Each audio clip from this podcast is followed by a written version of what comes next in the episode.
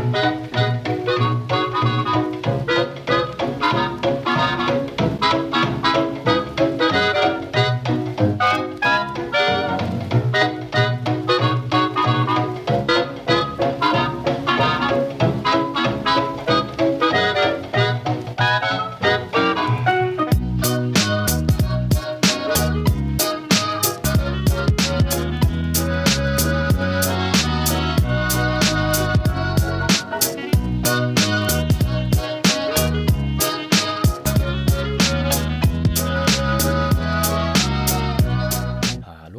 herzlich willkommen zu einer weiteren Episode von Ressourcen FM, dem Podcast über Material- und Energierohstoffe. Mein Name ist Martin Hillenbrand und ich freue mich, dass ich jetzt nach einer längeren Pause aufgrund von persönlichen Angelegenheiten und einer kleinen Grippe, die im Winter doch öfters mal auftritt, ähm, ja, heute eine weitere Episode aufnehmen darf. Und heute geht es um ein Thema, das ich schon eigentlich seit der ersten Episode immer mal in Angriff nehmen wollte, und zwar den Handel mit Rohstoffen. Es ist auch so, dass äh, ich hierfür in späterer Zeit wahrscheinlich nochmal eine weitere Episode machen möchte mit ein paar Händlern aus diesem Bereich. Weil bei mir ist es eben so, ich kenne das Ganze nur aus, ähm, ja, aus Vorlesungen oder aber aus einer Zeit, wo ich selber mal versucht habe, äh, mit Rohstoffen zu spekulieren, was mäßig erfolgreich war, sage ich jetzt einfach mal. Aber da gibt's eben einige, die damit auch sehr erfolgreich sind. Und ja, man sagt ja immer, man soll von den Besten lernen. Gut, aber heute mal zur grundsätzlichen Einführung. Wer von Ihnen sich ein bisschen mit dem Thema auskennt, der hat vielleicht schon mal von Commodities gehört. Commodity oder Commodities ist ein anderer Begriff einfach für Rohstoffe, insbesondere für Rohstoffe, die gehandelt werden. Und äh, dieser Handel, den kann man ganz grob clustern in die erneuerbaren Commodities, die auch sogenannten Soft Commodities und die nicht erneuerbaren Rohstoffe oder Commodities, die Hard Commodities.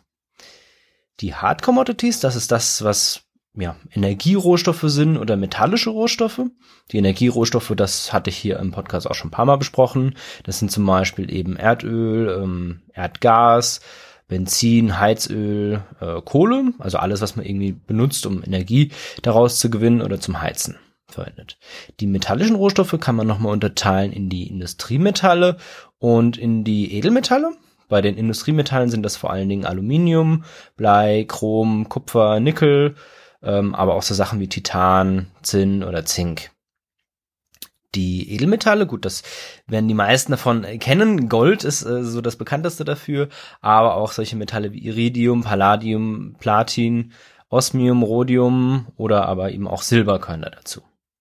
Auf der Seite der erneuerbaren Commodities gibt es auch eine Unterteilung und zwar einmal in die Ag Agrikulturgüter, also alles, was in die Richtung ähm, ja, Feldfrüchte geht und auf der anderen Seite in die Richtung Fleisch und Lebendvieh. Bei Fleisch und Lebendvieh gibt es vor allen Dingen eben ähm, ja, vor allen Dingen die Schweinebäuche, die hier sehr bekannt sind und über die es auch einige Geschichten eben gibt, dass irgendwelche Händler an der Wall, äh, ja nicht an der Wall Street, aber irgendwelche Händler außersehen dann äh, irgendwie tausend Schweinebäuche oder sowas gekauft haben. Aber da werde ich später nochmal dazu kommen.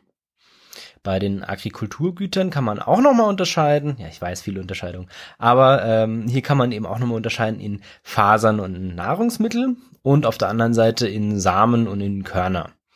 Bei Fasern und den Nahrungsmitteln gehört zum Beispiel rein Kaffee oder ähm, Holz oder Baumwolle oder eben auch Zucker, Seide, aber auch gefrorenes Orangensaftkonzentrat oder aber ähm, ja Kakao einfach.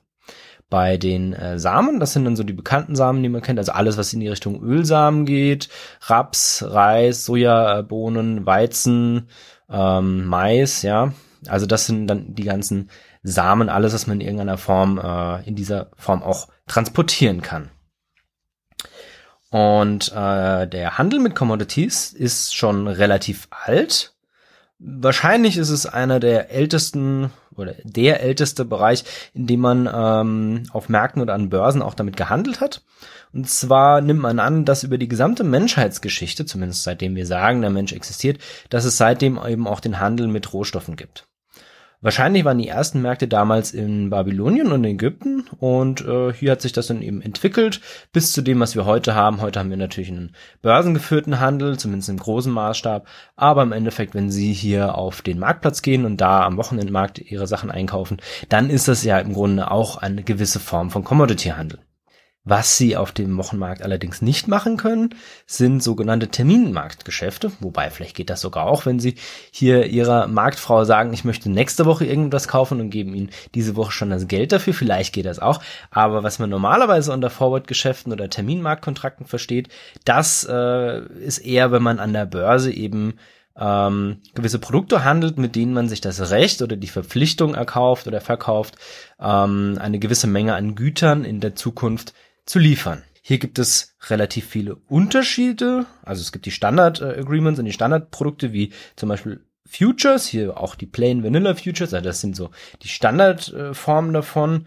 Ähm, das geht aber dann auch weiter bis hin zu irgendwelchen exotischen Optionen oder strukturierten Finanzprodukten.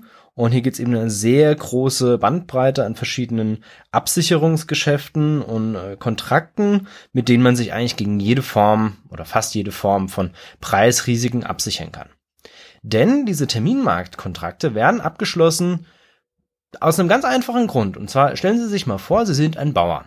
Jetzt ist Winter. Sie haben jetzt gerade vielleicht angefangen, sich vorzubereiten. Sie säen jetzt auf Ihrem Acker eine gewisse Getreidesorte aus und sie haben ja gewisse Kosten. Sie haben Maschinen, sie müssen ja überhaupt erstmal ähm, die Samen kaufen, sie haben Mannstunden, die sie reinstecken, sie müssen ja irgendwie alles instand halten.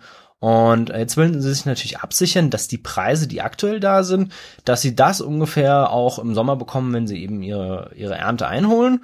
Dann äh, möchten sie da das Geld dafür eben haben. Und wer garantiert ihnen denn, dass im Sommer die Preise genauso hoch sind wie jetzt? Vielleicht, weil alle anderen ja auch ihre Ernte einholen. Vielleicht sinken die Preise ja sehr stark und dann würden sie unter anderem vielleicht auf Kosten sitzen bleiben. Und äh, deshalb gibt es die Möglichkeit, dass man einen Teil der Ernte eben schon im Voraus verkauft. Also man macht ein, ähm, einen Deal sozusagen mit zum Beispiel einer Mühle, die sich absichern will, dass sie das Getreide auch bekommen und sagt, okay, hier zu diesem Preis äh, werden wir den Handel dann zum Datum XY abschließen. Und darauf einigen sie sich heute und damit haben sie eben die Sicherheit, dass sie das Geld bekommen. Auf der anderen Seite haben sie auch die Sicherheit, dass ihr Getreide abgenommen wird. Und äh, für die Mühle auf der anderen Seite, die haben natürlich jetzt auch eine Garantie. Und zwar wissen die ganz genau, okay, ich kriege für den Preis XY zu diesem Datum genau diese Menge an Getreide. Das bedeutet, die haben auch keinerlei Probleme, dass es dann irgendwie äh, dazu kommt, dass vielleicht wenig auf dem Markt verfügbar ist und sie dann sehr teuer ihr Getreide einkaufen müssen, sondern die haben sich auch abgesichert und wissen eben auch, mit welchem Preis sie rechnen können und können dadurch dann natürlich auch wieder Verträge mit anderen Parteien eingehen, weil sie hier eben abgesichert sind. Normalerweise macht man das aber so, dass man nicht 100% seines Getreides im Vorfeld verkauft, weil das weiß man ja auch noch gar nicht, wie viel Ertrag man im Endeffekt reinholt, sondern man macht das meistens nur mit einem Teil, einfach nur, dass man seine Kosten grob gedeckt hat und alles, was danach kommt, klar, wenn ich ein hohes Risiko fahre und sage, okay, ich gehe das Risiko ein, dass die Preise da sinken, naja, ich habe ja auch den Vorteil, wenn die Preise steigen, kriege ich überproportional mehr für meine Ernte.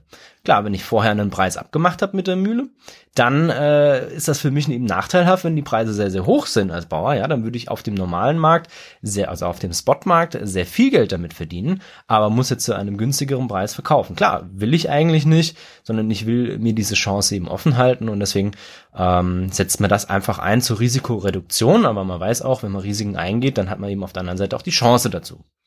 Von daher kann sich hier jeder genau das Risikoportfolio zusammenbauen, das er möchte. Natürlich ist es heutzutage so, dass äh, es die Commercial Trader gibt, also die Leute, die wirklich mit einem Interesse am Rohstoff handeln, also wie jetzt die Bauern oder Bauernverbände oder aber eben die Mühlen und äh, ja andere Unternehmen, zum Beispiel auch im Metallmarkt, die dann eben große Mengen an Kupfer verbrauchen, die wollen sich da eben auch absichern. Und es gibt jetzt aber nicht nur die Commercial Trader, sondern eben auch die Non-Commercial Trader, auch genannt Spekulanten in vielen Bereichen. Äh, die versuchen jetzt einfach nur, indem sie ähm, Geschäfte abschließen, also diese Kontrakte nutzen, um eben äh, günstig ein und zu, wieder zu verkaufen und dadurch dann eben einen Gewinn daraus zu schlagen, dass sie günstig einkaufen und teuer wieder weiterverkaufen. Im Endeffekt macht das ja jeder Händler. Nur dass es bei denen eben so ist, meistens haben die selber gar kein Lager, sondern äh, die verkaufen diese Kontrakte wieder weiter, bevor eben die Kontrakte ausgeliefert werden. Das heißt, wenn ich jetzt heute einen Vertrag oder einen Kontrakt eingehe mit einer Lieferzeit in drei Monaten und in zwei Monaten den, diesen Kontrakt wieder weiterverkaufe, dann habe ich den ja einfach nur zwei Monate gehalten, ohne dass ich überhaupt in irgendeiner Form irgendwelche Güter bekommen habe. Und wenn ich hier jetzt einen Gewinn rausschlag, dann ist das natürlich für mich vorteilhaft, weil ich eigentlich ohne große Arbeit ähm, ja hier einen Gewinn bekomme. Die einzige Arbeit in Anführungsstrichen, die ich hier geleistet habe, ist, ich habe eben dieses Risiko für zwei Monate gehalten. Also wenn nach den zwei Monaten jetzt rauskommt, okay, ähm, die Preise sind sehr, sehr stark gefallen, dann kann ich natürlich meinen Kontakt auch nicht mehr teurer verkaufen und bleibt dann eventuell sogar darauf sitzen, ja. Und das ist eben das Risiko, dass ich als Spekulant eingehe. Und wenn das gut läuft, dann kriege ich dafür natürlich auch äh, ja den Gewinn, ja. Und äh, deswegen sind Spekulanten eigentlich gar nicht schlecht, also außer sie machen jetzt irgendwie Marktmanipulation oder sowas, das äh, soll ja auch schon vorgekommen sein, aber im Endeffekt ähm, sind diese Non-Commercial Trader, die geben eben Liquidität in den Markt. Weil wenn ich als Bauer jetzt in irgendeiner Form einen Kontrakt abschließen möchte, wer garantiert mir denn, dass auf der anderen Seite immer eine Mühle ist, die genau diesen Kontrakt in diesen Konditionen auch abschließen möchte? Und ähm, hier ist es eben so, dass diese Non-Commercial Trader die Rolle übernehmen, dass sie hier mehr Kontrakte eben auch abschließen und dadurch dann äh, ein Counterpart einfacher gefunden wird, weil einfach mehr Händler im Markt unterwegs sind. So, und ich habe jetzt schon gesagt, es gibt so die, die Standardprodukte wie Futures oder Optionen. Aber das sind eben alles Produkte, die an einer Börse gehandelt werden. Also Futures und Optionen werden an einer Börse gehandelt. Und zwar sind die eben hier geeicht. Also wir haben äh, fungible Produkte. Das bedeutet, ein Future von einer gewissen Klasse ist genauso gut wie der andere Future. Das mag jetzt für den einen oder anderen Bauern oder Mühle oder Verbraucher nicht genau das sein, was sie suchen. Deshalb gibt es auch die Möglichkeit, sogenannte Forwards abzuschließen. Einen Forward schließe ich direkt mit einer Gegenpartei, also das ist dann, wenn der Bauer direkt mit der Mühle handelt und auch nicht über eine Börse das macht. Und ein Future handle ich eben an der Börse. Das bedeutet, ich äh, muss auch gewisse Sicherheiten hinterlegen, wenn ich eben so einen Kontrakt kaufe. Das ist dann das, was man vielleicht aus äh, Filmen kennt, wo dann äh, es um Finanzmarktthemen geht, wenn ich dann einen Margin Call bekomme oder in irgendeiner Form Sicherheitsmargin nachschießen muss. Ähm, da geht es einfach darum, dass sichergestellt wird, dass dieser Kontrakt am Ende der Laufzeit auch wirklich ausgeführt wird. Weil es kann natürlich sein, dass ich jetzt als Privatperson äh, mir irgendwelche Future-Kontrakte kaufe und mich dazu verpflichte, am Ende dieser Kontraktlaufzeit ähm, das Geschäft einzugehen. Und wenn ich jetzt das Geld nicht habe, dann würde ja unter Umständen ähm, mein Counterpart eben auf seinen Kosten sitzen bleiben. Und um das sicherzustellen, dass das nicht passiert, muss ich immer wieder Geld nachschießen, so dass eben ähm, ja ich immer im Geld bin und dadurch mein Counterpart immer sicher ist, okay, ich nehme das auch ab und ich zahle ihm auch das Geld. Auf der anderen Seite muss natürlich der Counterpart auch sicherstellen, dass er mir die Ware liefern kann. Und äh, wenn der das eben nicht kann, dann muss er den Kontrakt in irgendeiner Form schließen und dann kriege ich eben ähm, ja hoffentlich dann äh, über eine andere über einen anderen Kontrakt, äh, der mir dann weitervermittelt wird von der Börse, dann meine Rohstoffe. So, was ist denn jetzt wichtig unter anderem für diese Finanzmärkte?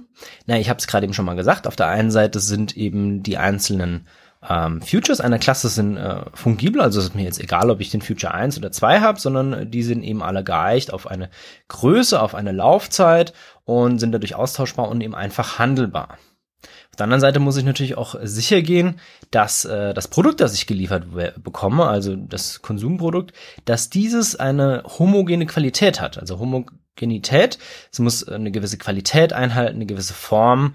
Es müssen einfach die gleichen Charakteristika erfüllt sein, dass ich natürlich jetzt auch sagen kann, okay, ja, wenn ich jetzt äh, Gold äh, irgendwie ein Kilogramm mehr kaufe, dann soll das eben in der gleichen Reinheit sein äh, vom Kunden A wie beim Kunden B, weil wenn das sich unterscheidet, dann ist das natürlich, dann kann ich natürlich nicht mehr da mich vergleichen, ja. Bei Gold ist das jetzt vielleicht noch relativ einfach, aber insbesondere wenn es jetzt in die Richtung ähm, Getreide geht oder eben auch Schweinebäuche, da muss man dann schon schauen, ja, okay, dann gibt es ein gewisses äh, Maß oder eine gewisse Abweichung davon, die erlaubt ist und wenn das eben nicht mehr erlaubt ist, dann kann ich es eben nicht mehr verkaufen über diesen Markt und das äh, stellt eben auch diese Börse sicher, die schaut da eben auch drauf, dass eben äh, hier die Homogenität der einzelnen Produkte sichergestellt wird. Und das Ganze hat den Hintergrund, umso transparenter ich den Markt also mache, um, umso näher komme ich an einen perfekten Markt ran. Und äh, dieser perfekte Markt ist eigentlich für alle Teilnehmer gut, weil das bedeutet, dass ich zu fairen Preisen ähm, ohne größere Risiken, zumindest ohne Risiken, die ich nicht sehe. Ich sehe alle Risiken, ja. Äh, und ohne Barrieren kann ich fair dort handeln. Das bedeutet auch, ein kleiner Marktteilnehmer kann mit einem großen handeln, ohne dass da jetzt in irgendeiner Form ein Nachteil für den kleineren entsteht. Mm, und bei einem perfekten Markt wäre jetzt noch mit drin, dass es eben keine Transaktionskosten gibt und keine externen Kosten gibt und eben auch äh, keine Marktpower von einzelnen, ja, zum Beispiel von einem Monopolisten sondern dass eben äh, das hier äh, sichergestellt wird, dass wir einen perfekten und fairen Markt haben. Das ist in der Realität zum großen Teil so. Also die Commodity-Märkte kommen hier schon sehr, sehr nah ran, fast sogar näher als äh, viele andere ähm, Märkte, zum Beispiel für Used Car, also für äh, Gebrauchtwagen oder aber der Markt für äh, Pharmazeutika. Die sind eben hier ähm, ja etwas weiter davon entfernt. Und für die Homogenität habe ich auch noch ein Beispiel mitgebracht. Und zwar im Bereich äh, des äh, Rohöls gibt es eine Qualitätsspezifikation für das Light Sweet Crude Oil an der New York Mercantile Exchange, NAMEX heißt die auch.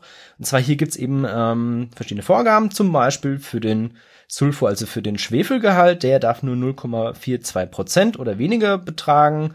Und das Ganze wird eben von der ASTM Standard D4294 ja, oder die letzte Revision davon, äh, für die, die es unbedingt googeln möchten, ähm, wird das sichergestellt und äh, man muss das eben auch vorher überprüfen, wie viel Schwefel denn in seinem Erdöl enthalten ist. Die Viskosität muss ein oder darf ein Maximum von 60 Sabold Universal Seconds aber bei 100 Degree Fahrenheit ja, muss das eben einhalten. Beim Dampfdruck darf es dann eben nur 9,5 Pounds per Square Inch bei 100 Degree Fahrenheit erhalten. Ich sage jetzt immer Degree, weil das sind natürlich englische Vorgaben, weil es natürlich die NYMEX in Amerika ist. Und ähm, es darf eben keine Verunreinigungen haben. Also die Verunreinigungen dürfen maximal oder müssen weniger als ein Prozent ausmachen. Und äh, bei diesen Verunreinigungen, wer sich den Podcast zum Thema Energierohstoffe schon mal angehört hat, das können eben zum Beispiel Wasser sein oder Sand oder verschiedene andere Materialien, die bei der Förderung oder eben in der Lagerstätte mit drin sind in dem Rohöl. Und das darf eben hier nicht mehr sein, damit ich eben auch sicherstellen kann, wenn ich jetzt Rohöl kaufe, dass dann auch wirklich weniger als ein Prozent davon irgendwelche äh, Sedimente sind und äh, ich da jetzt nicht irgendwie einen Tank voll mit Schlamm bekomme. Ja, klar. Außerdem muss ich eben hier auch noch angeben, wie äh, schwer das Ganze ist. Die beiden bekanntesten Rohölsorten sind wahrscheinlich das WTI und Brent. Das WTI steht für West Texas Intermediate und wie der Name schon sagt, wird das vor allen Dingen in Texas gefördert oder in West Texas. Und Brent, das ist eben die Rohölsorte, die in der Nordsee gefördert wird.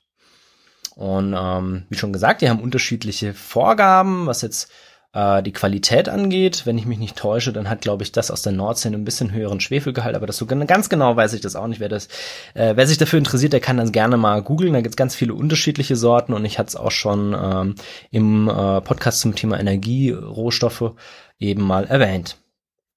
Beim Getreide beispielsweise gibt es das Winter- und das Sommergetreide und die verhalten sich beispielsweise auch so, dass die Preise von den beiden sehr nah aneinander verlaufen, genauso wie beim WT und beim Brand bei WT und Brand, da gab es immer mal wieder Zeiten, wo eben die Korrelation, also der sogenannte WT-Brand-Spread auseinanderging. Und genau das gleiche gibt's eben bei diesen beiden Getreidesorten. Beim äh, WT Brand war es so, dass insbesondere nach 2010 bis, ich sag mal, 2012, 2013 und dann 2013 auch nochmal hier dieser Spread auseinanderging. Wahrscheinlich insbesondere durch ähm, ja die Finanzmarktkrise und verschiedene andere Gründe, die es hier gibt.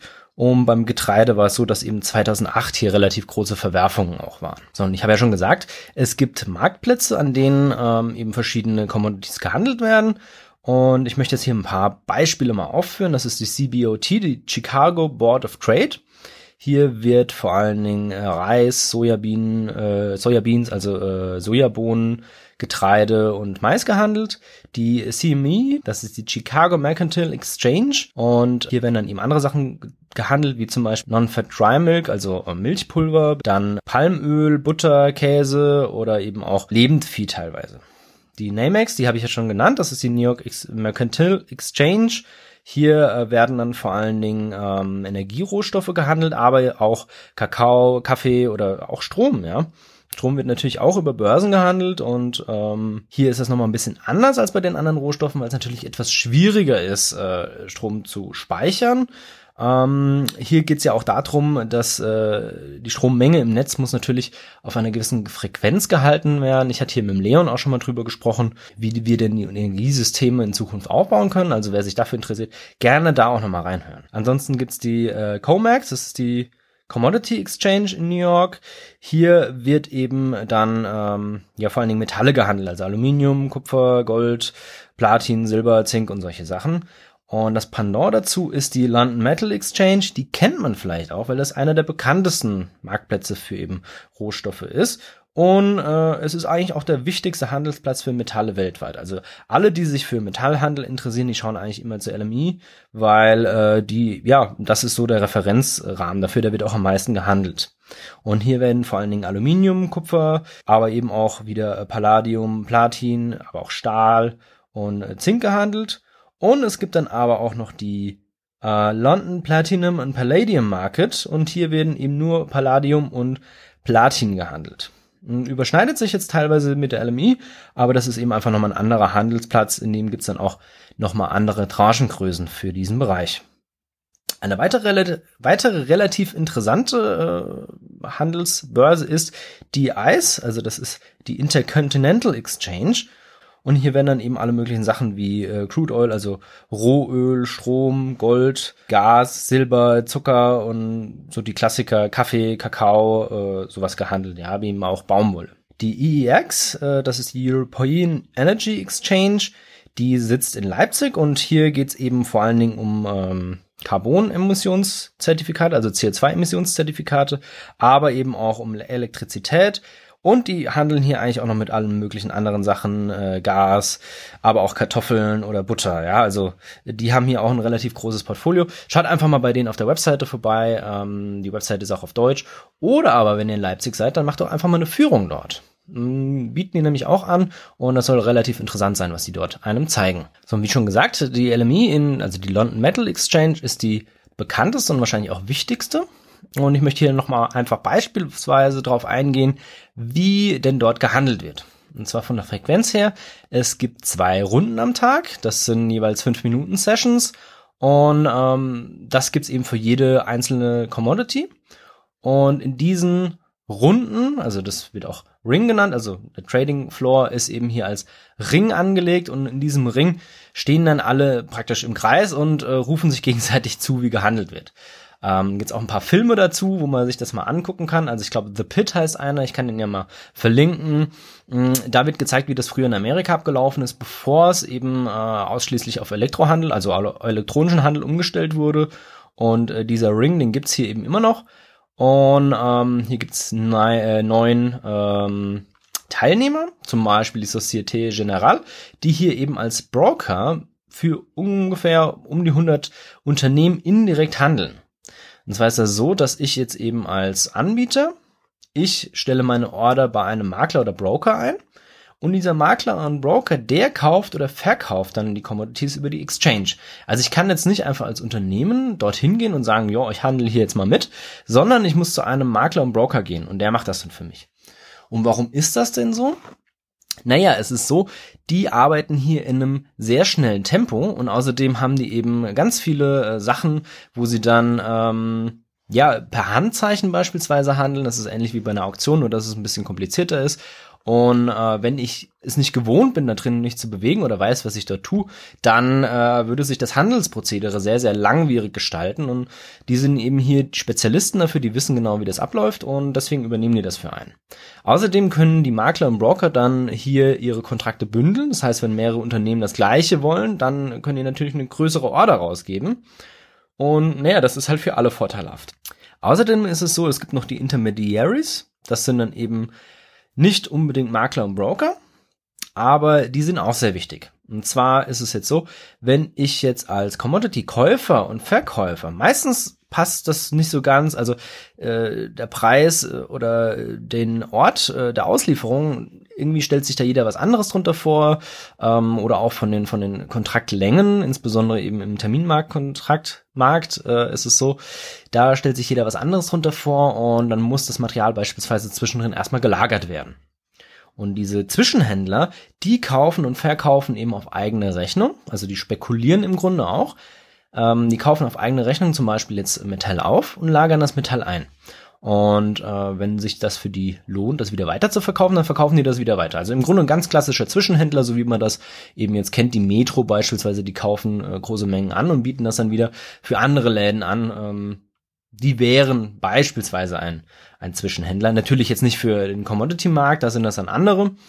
Ähm, Genau, und als, als kleines Unternehmen kaufe ich normalerweise auch nicht direkt über die Börse mein Metall, sondern ich gehe immer zu so einem Zwischenhändler, weil wie schon gesagt, die haben dann weitaus größere ähm, Kontraktgrößen oder die, die bewegen viel mehr Material und deswegen lohnt sich das für die viel mehr. Also die sind da einfach, ja, über die Menge wird's dann günstiger.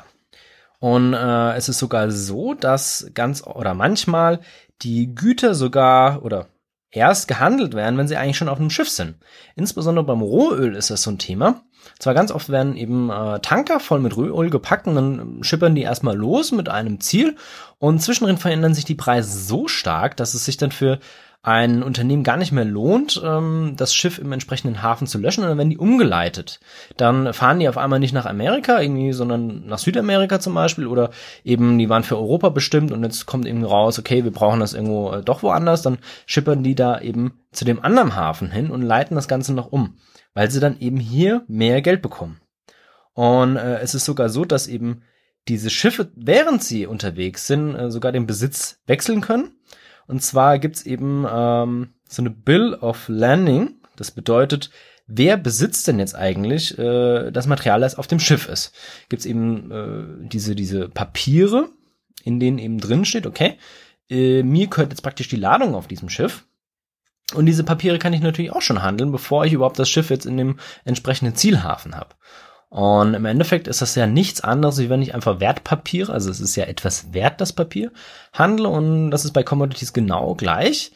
Außerdem ist es ja auch so, naja, wenn man sich mal von der Praktik Praktikabilität her überlegt, äh, ich möchte jetzt irgendwie 1000 Rinder kaufen, wenn ich die jetzt alle zu einem Markt hinschleppen muss, also wenn ich jetzt auf einem Markt die alle anbieten möchte, dann müsste der Markt ja irre groß sein.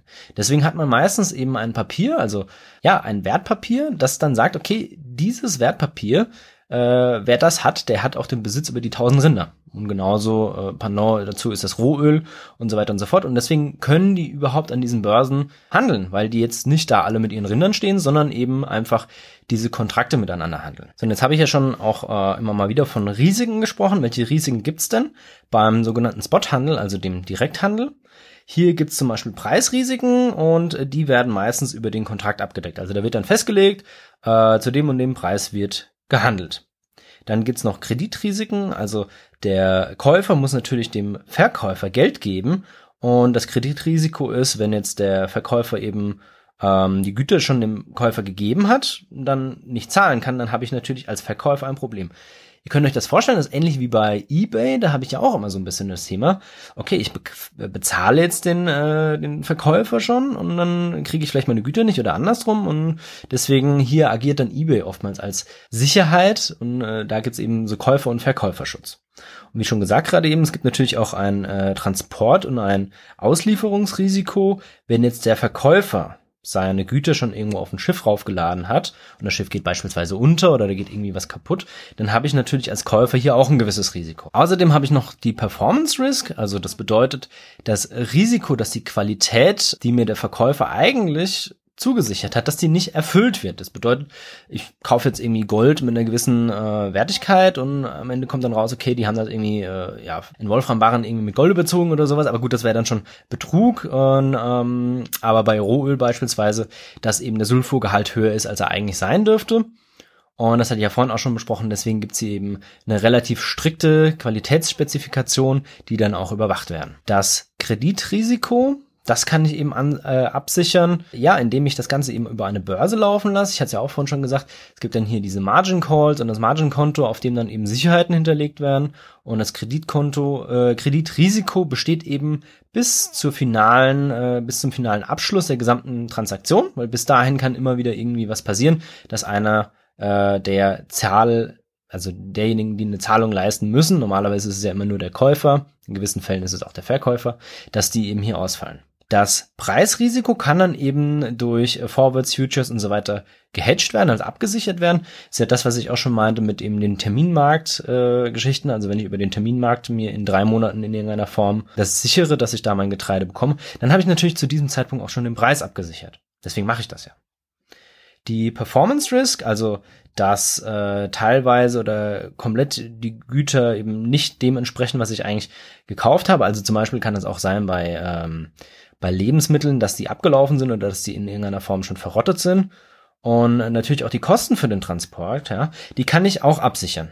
Also für die, dass die Lebensmittel eben noch nicht abgelaufen sind oder verdorben sind, ähm, das ist natürlich schwierig, weil je nachdem, was für einen Kontrakt ich abgeschlossen habe, geht der Besitz schon in, an mich über von diesen Gütern, wenn das Ganze auf das Schiff geladen wird. Das bedeutet, im Hafen, wo jetzt der Verkäufer das Ganze auf das Schiff drauflädt, da geht schon der Besitz an mich über. Dann bin ich aber auch dafür verantwortlich, wenn auf der Schiffreise irgendwas passiert, dann ist es als Käufer mein Problem. Da hat der Verkäufer dann kein Problem mehr mit.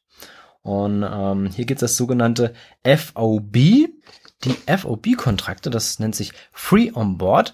Das bedeutet, dass der Verkäufer eben die Güter sobald äh, die eben die Reling von dem Schiff ähm, im Exporthafen übertreten haben, sobald hat er dann eben schon die Güter ausgeliefert. Das heißt, der Verkäufer ist dann raus und dann ist es eben meine Verantwortung als Käufer.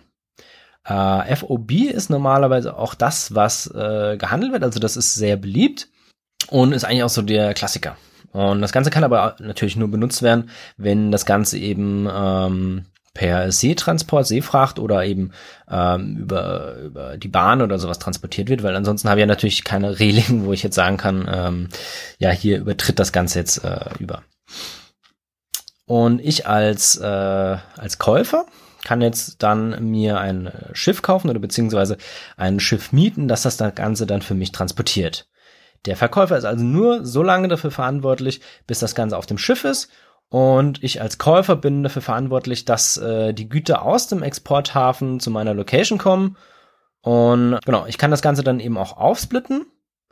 Ich kann jetzt als, als Fabrikbesitzer beispielsweise einen FOB-Kontrakt kaufen und müsste jetzt eigentlich für das gesamte Shipping äh, hier die Verantwortung übernehmen. Aber ich kann jetzt natürlich auch eine, äh, ein Unternehmen beauftragen, eine Reederei oder sowas, die dann für mich dieses gesamte Shipping übernehmen und dann hier auch die Verantwortung dafür ne übernehmen, dass eben die Güter ankommen und auch die Risiken übernehmen, dass das Schiff sinkt, dass Piraten irgendwie auf das Schiff kommen und das alles klauen oder sowas und kann da wieder eben ein Risiko auslagern. Und dann ist die äh, Reederei oder eben das Unternehmen, das Transportunternehmen dafür verantwortlich, bis zum Beispiel dem Importhafen, also wo ich es eben hingeliefert haben möchte, dass ich das dann dort auch bekomme. Das muss ich eben neben äh, diesem FOB-Kontrakt zusätzlich kaufen. Es gibt dann aber auch die CIF-Preise oder Kontrakte, das nennt sich Cost Insurance and Freight. Das ist dann eben, ja, im Grunde sind die CIF-Preise, beinhalten die FOB-Preise, plus dann eben den Transport zum Hafen, plus dann eben die Versicherung für das Ganze. Und äh, CIF-Kontrakte sind eigentlich die Ausnahme, aber sie kommen eben insbesondere vor, wenn ich jetzt äh, handle und das Ganze innerhalb von einem zwölf Monate Rahmen äh, geliefert wird, dann kommt das schon auch vor, dass es diese Kontrakte gibt. Also im Grunde zwei große, FOB und CIF, das muss man unterscheiden. Und das ist auch wichtig, weil klar, wenn ich jetzt FOB einen Kontrakt eingehe, dann muss ich als Käufer die ganzen Risiken noch übernehmen, bei CIF eben nicht. Und diese Risiken zu übernehmen, den Transport zu bezahlen, das sind jetzt nicht gerade unerhebliche Kosten. Das, das kann schon nochmal auch gut ins Geld gehen. So, wie schon gesagt, es gibt jetzt spezialisierte Unternehmen, die das transportieren. Und äh, natürlich ist es äh, auch wieder über eine Börse geregelt, und zwar die FFAs, also die Forward Freight Agreements. Das bedeutet, ich kann mir im Vorfeld schon, also bevor ähm, ich jetzt direkt am Hafen stehe und sage, oh, ich bräuchte jetzt mal irgendwie ein Transportschiff, weil das ist natürlich ein bisschen schwierig, weil wenn im Hafen jetzt gerade kein Transportschiff ankert, dann ist das natürlich doof. Ja? Deshalb kann ich jetzt schon über einen Forward-Markt, also Äh, ihr erinnert euch, Forwards sind eben Terminkontrakte, ähm, die ich direkt mit einem äh, Counterpart eingehe, also mit einem Gegenpart eingehe. Hm, ich kann jetzt direkt bei diesem äh, Schifffahrtsunternehmen mir einen Kontrakt kaufen, der dann sagt, okay, äh, mit diesem Kontrakt kann ich Schiff XY oder eben nur einen Container auf dem Schiff oder was auch immer, kann ich äh, für diese Route benutzen. Und ähm, das Ganze ist eben so, dass es diese FFAs auch zwischen Unternehmen äh, austauschbar sind, also wieder fungibel sind. Und zwar ist es so, dass ich dann spezifische Routen habe und eben spezifische Schiffgrößen. Also zum Beispiel gibt's die Panamax-Klasse. Und äh, wer jetzt ein bisschen mitdenkt, Panamax bedeutet Panama Max, also das, was maximal durch den Panama-Kanal durchgeht. Das heißt, das ist das größte Schiff, mit dem ich noch durch den Panama-Kanal durchkomme.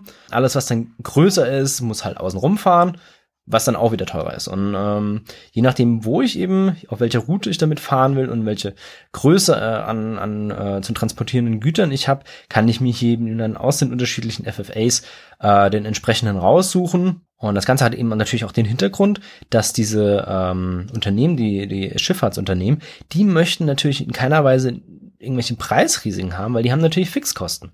Deren Schiff kostet Geld, wenn es irgendwo vor Anker liegt. Das kostet Geld für die äh, Besatzung, die drauf ist. Das Ganze kostet auch Geld eben, wenn es fährt. Natürlich verbrennt ja ähm, Öl oder halt je nachdem, was für ein, äh, was für ein Energierohstoff die verwenden.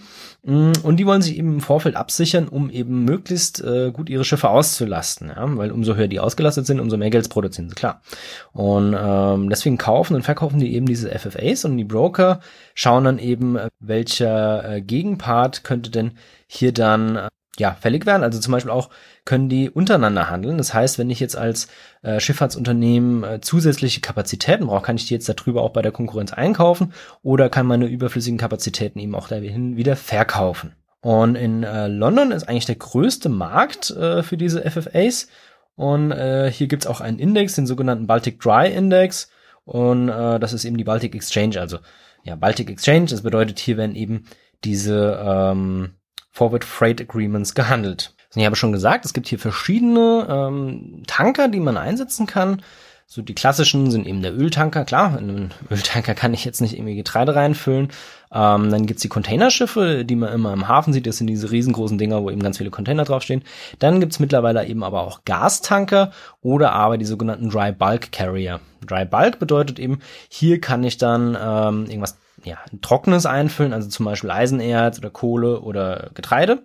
Natürlich ist es so, dass ich jetzt mit einem ähm, Carrier, der Getreide fährt, da werde ich jetzt normalerweise nicht danach äh, unbedingt Eisenerz einlagern, ja, weil äh, klar, das ist dreckig und ähm, unterscheidet man hier zwischen Dirty Cargo, also ähm, Kohle, Crude Oil und sowas, oder aber Clean Refined Cargo. Und hier ist eben nochmal ein Unterschied, und zwar, das ist jetzt nicht ähm, Getreide oder sowas, sondern das ist schon raffiniertes Gut, also jetzt Benzin, Diesel oder Heizöl. Ja, das ist schon weiterverarbeitet. Und was ich aber eigentlich sagen wollte, ist, bei dem Dry Bulk gibt es eben auch die Unterschiede und hier muss man auch nochmal gucken. Und Dirty und Clean ist eben, äh, ob ich jetzt das Produkt schon raffiniert habe, eben Fall von Rohöl in ähm, Benzin, Diesel oder sowas, oder aber ob ich noch, noch das Rohöl rumfahre. Und normalerweise ist es so, dass man ähm, ja für den Index, das ist der sogenannte Baltic Exchange Dirty Tanker Index, den zieht man eben heran, um zu sehen, okay, wie hoch sind denn aktuell die Preise für ähm, ja für die Lieferung. Und man sieht hier ganz klar, wenn man sich den Chart mal anschaut dafür, in den letzten Jahren ist das ein bisschen runtergegangen, obwohl eigentlich auch äh, ja das Handelsvolumen konstant zunimmt. Aber insbesondere äh, in der Weltwirtschaftskrise war es so, dass eben weniger gehandelt wurde und dadurch auch weniger durch die Gegend geschifft wurde. Und es ist auch so, dass durch äh, staatliche Anreize, also Steuervergünstigung und so weiter und so fort, gab es sehr viele ähm, Schifffonds und auch sehr viele Anleger, die dann eben äh, Anteil an äh, Schiffen gekauft haben und dadurch gibt's eben einfach eine massive Überkapazität an äh, Transportschiffen und äh, die Unternehmen haben eigentlich hier ja die Mühe, dass sie diese Schiffe eben auslasten können. Und mittlerweile gibt's eben in ganz vielen Bereichen der Welt auch äh, Geisterschiffe, weil einfach äh, die Unternehmen gesagt haben, ja, das lohnt sich nicht mehr. Dann haben sie die irgendwo einfach äh, mitten ins Meer reingezogen, haben das gesamte äh, Personal abgezogen und lassen die da einfach weiterschippern. Oder aber bei den äh, Öltankern ist es teilweise so, dass die verwendet werden, um Öl einzulagern. Was ja eigentlich, also eigentlich sind die ja dafür gedacht, um das zu transportieren. Aber weil auf dem Land die Lagerkapazitäten für Öl zeitweise recht teuer waren, war es günstiger, sich einen Tanker zu mieten und da das ganze Öl reinzupumpen und das dann einfach da drin zu lassen, weil im Endeffekt ist das ja einfach nur ein schwimmendes Lager. Und ähm, man hat halt sogar noch hier den Vorteil, dass man das irgendwo hin verschiffen kann, wenn die Preise eben plötzlich irgendwie absinken, weil, keine Ahnung, einen Terroranschlag oder sowas, äh, beziehungsweise steigen, weil wenn sie absinken, dann möchtest du es natürlich nicht irgendwo anders hin verschiffen. Und ähm, genau, das äh, war gang und gäbe. Und mein Professor hier an der Universität in Augsburg hat sogar mal selber überlegt, das zu machen, weil es eben so einen großen ähm, Unterschied gab auf dem Forward-Markt, also auf dem äh, Terminmarkt im Vergleich zum Spotmarkt, dass es sich gelohnt hätte, sich hier einen Tanker zu mieten, da Rohöl einzulagern und das dann eben über den Spotmarkt, äh, also über den Direkthandel wieder weiter zu verkaufen. Es gibt jetzt hier noch relativ viele andere Faktoren, die unglaublich interessant sind am Rohstoffhandel. Ähm, also zum Beispiel, was beeinflusst denn jetzt eigentlich die Preise? Beispielsweise kann ich mir jetzt anschauen, wenn ich jetzt einen kalten Winter in Europa habe, logischerweise gehen die Rohölpreise nach oben. Oder aber, wenn ich jetzt äh, sehr viel Unwetter in der Nordsee habe, dann wird Brand teurer. Klar, weil ich kann nicht die ganze Zeit fördern, ich kann nicht so viel fördern und es wird natürlich auch schwieriger zu fördern. Deswegen gehen die Preise nach oben. Aber es gibt jetzt auch zum Beispiel verschiedene Einflüsse untereinander. Also ähm, der Rohölpreis bedingt zu einem gewissen Teil eben auch den Weizenmarkt, weil klar, wie produziere ich meinen Weizen, dafür brauche ich ja äh, Geräte, die dann wieder mit Benzin laufen und äh, das muss ich ja natürlich dann auch wieder ähm, reinholen als Bauer, ja. Und hier gibt es relativ viele sehr interessante Zusammenhänge und Korrelationen zwischen den einzelnen Märkten und wie sich die Preise eben insgesamt verändern. Und äh, darauf möchte ich jetzt heute nicht eingehen, sondern wenn euch das interessiert, dann schreibt mir eine Mail, dann schreibt mir auf Twitter, gebt mir irgendwie zu verstehen, dass euch das Ganze interessiert, dass ihr euch mehr für diese Finanzmärkte und Terminmärkte interessiert und dann kann ich gerne nochmal eine Episode dazu machen. Aber ich möchte das hier jetzt einfach mal als möglichst schnellen und äh, Rundumschlag hier stehen lassen zum Thema Rohstoff Rohstoffe und Handel von Rohstoffen. Und ich hoffe, es war alles verständlich. Wenn ihr Fragen habt, wie gesagt, schreibt mir einfach. Ich versuche alles nochmal zu beantworten. Ich kann auch sehr gerne nochmal drauf eingehen in meiner nächsten Episode, die jetzt hoffentlich nicht mehr ganz so lange dauert. Ich entschuldige mich. Mea culpa, wie schon gesagt, waren verschiedene persönliche Faktoren und eben auch noch eine kleine Krankheit, die mit reingekommen ist. Und dann ist das Ganze natürlich auch ein Hobbyprojekt von mir. Also irgendwie muss man ja auch noch studieren und äh, arbeiten. Und naja, war jetzt die letzten Monate einfach ein bisschen viel. Aber wie gesagt, jetzt soll das Ganze wieder etwas regelmäßiger ablaufen. Und ich freue mich auf Feedback von euch. Und wenn ihr Fragen habt, wenn ihr ein interessantes Thema habt oder ihr seid sogar ein Experte zu einem bestimmten Thema, meldet euch bei mir und wir können gerne mal dazu eine Episode machen. Und wie immer, das war's für heute. Denkt daran, die wichtigste Ressource der Menschheit ist ein unsteter Geist.